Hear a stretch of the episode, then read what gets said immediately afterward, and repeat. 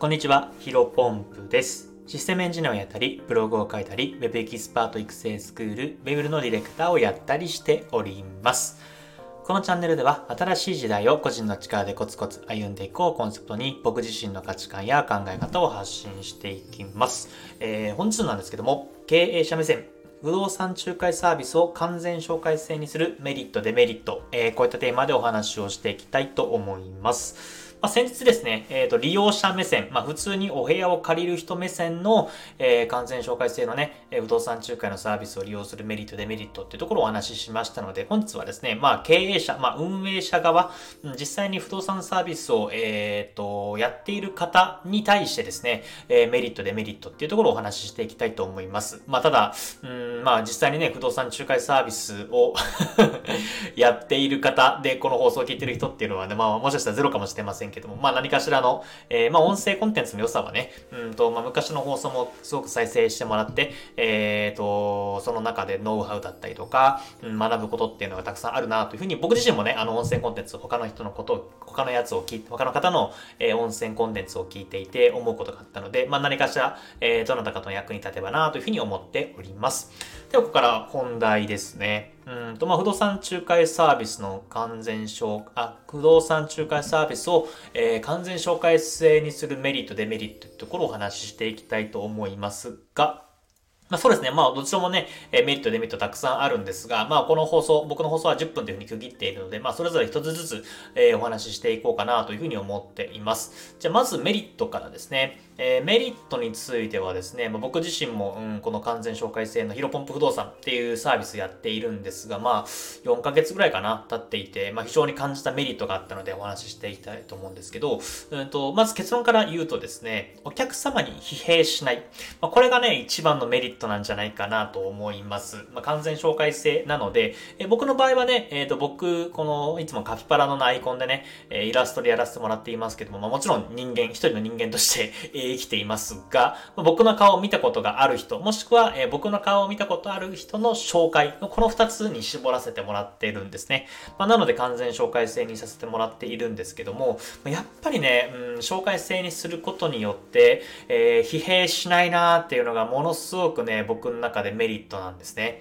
えーと、まあ、僕もね、不動産会社、まあ、サラリーマンとして勤めていた経験があります。まあ、その時はね、別に完全紹介制じゃなくて、まあ普通に不動産会社として、それこそまあ、ホームページだったりとか、スーモとか、ホームズ、アットホームとか、まあ、そういったのを見て、えー問い合わせをしてくださる方がほとんどです。まあ、その中で、まあ、あのね、もちろんね、問い合わせをして、部屋気になりますって言って、えーご来店してもらって案内するみたいな、えー流れだったんですけども、まあ、やっぱりね、まあ、もちろんね、ほとんどの人っていうのは、えーちゃんとした、あの、常識がある人で、うんまあ、僕自身もね、えービジネスマンの一人として、あのーせうんと、真摯に、え向き合っていたので、まあ、基本的にはトラブルになることこととか、まあ、疲弊することっていうのはあんまりないんですけども、まあ、やっぱりね、う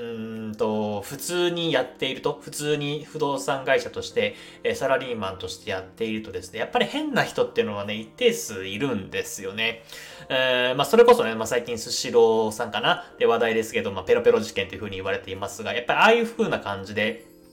うん。まあ、スシローさんはね、まあ確かに値段が安いっていうのは、えーメリットでもあるんですけど、まあデメリットでもあるなと思っていて、まあああいう風な、うん、なんだろうな、あの、ちょっとね、頭があんまり、まあ、包み隠さず言うと良くない人が、あのね、うん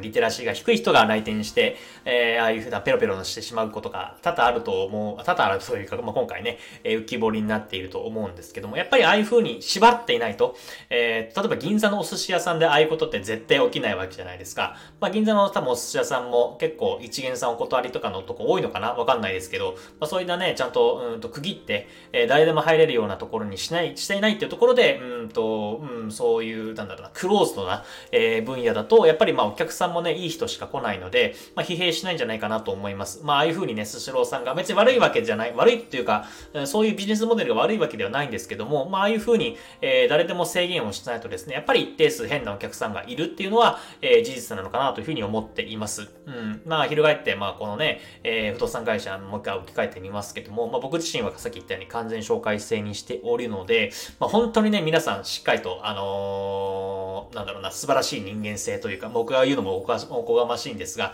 まあ、非常にね、丁寧に、あの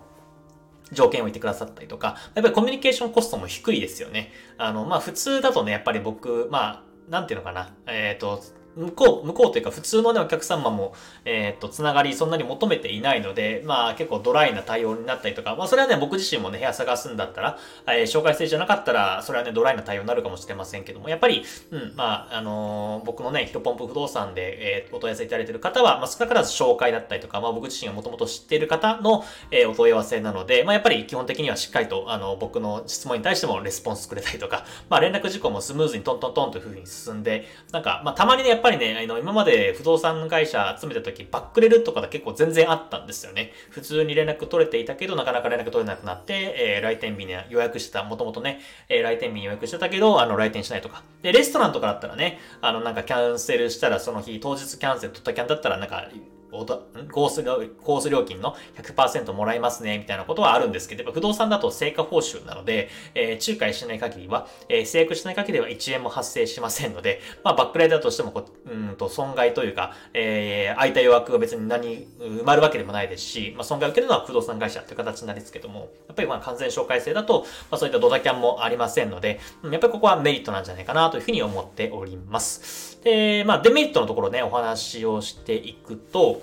デメリットはですね、うんと、そうですね。まあ、いくつかあるなと思ってるんですけど、やっぱり、うん、拡張性というか、えっ、ー、と、集客が大変だなというふうには思います。うん、ここはね、やっぱりまあ、例えば、うん、プロポンプ不動産だけで食っていくんだったら結構これ厳しいんですよね。やっぱり閉じている分、えっ、ー、と、なかなかね、そういう当てはまる条件の人が、うん、問い合わせとかがやっぱりなかなかないので、まあ、現時点ではね、まあ、僕が自身も一生懸命集客してないというか、わざわざね、告知をしていないって部分もあるんで、えー、あれですけど、やっぱり週1ヶ月に4件、3件、4件ぐらいかな問い合わせいただいてます。まあ、その中でも、えー、ちょっと僕自身の稼働が足りなかったりとかしてですね、本格的にお探しさせてもらうのは1、2組か限界だなというふうに最近は思っているんですが、あの、ここでちょっとね、あのー、夏ぐらいから、えー、僕の稼働も、他の仕事の稼働をちょっと開けて、え問い合わせいただいた方は基本的には頑張ってね、え月4名ぐらい、えー、ご案内できればなというふうに思っておるんですが、ちょっとこう話発展しますけども、まあそんな感じで1本で、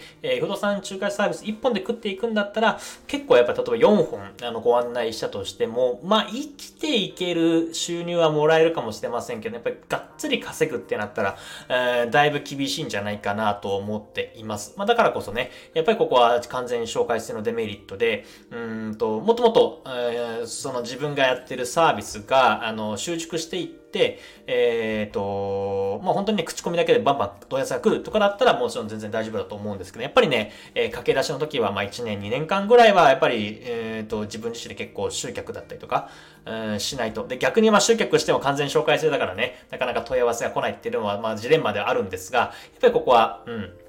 デメリットなんじゃないかなというふうに思っています。まあ、やっぱりどんどんがっつり稼ぎたいとかだったら、うん、完全紹介制にしない方がですね、まあ、問い合わせがたくさん来ます。えー、まあ、その中でも今、えー、10人いたら、まあ、何人ぐらいかな ?2、3人？まあ、2人ぐらいかな。えー、まあ、変な人が当たるかもしれませんけども、まあ、そこはトレードオフの関係なのかなというふうに思っています。まあ、ただね、えー、僕自身こういったデメリットっていうのはあるのはもちろん重々承知しているし、まあ、感じている部分ではあるんですけども、まあ、僕はね、えー、ヒロポンプ不動産1本で食べているわけではないので、まあ、他に収入源、まあ、もうそれこそ、うんと、ありがたいことシステムエンジニアの、えー、クライアントさんのワーク、クライアントさんの、えー、お仕事いただいていただいてたりとか、ブログだったりとか、えー、マーケティングのところで、ウェブマーケティング的なところで、あの、収入もね、えー、ございますので、まあ、ここのデメリットに関しては僕自身はあんまり回答しないのかなというふうに思っています。また、なの、なのでね、完全紹介制で、まあ、不動産仲介サービスやってみたいなっていう人はですね、まあ、なんだろう、これだけを始めるとちょっとリスクはさすがにあるなというふうに思っています。例えば、正社員やりながら土日で副業で、えー、完全紹介制の不動産サービス仲介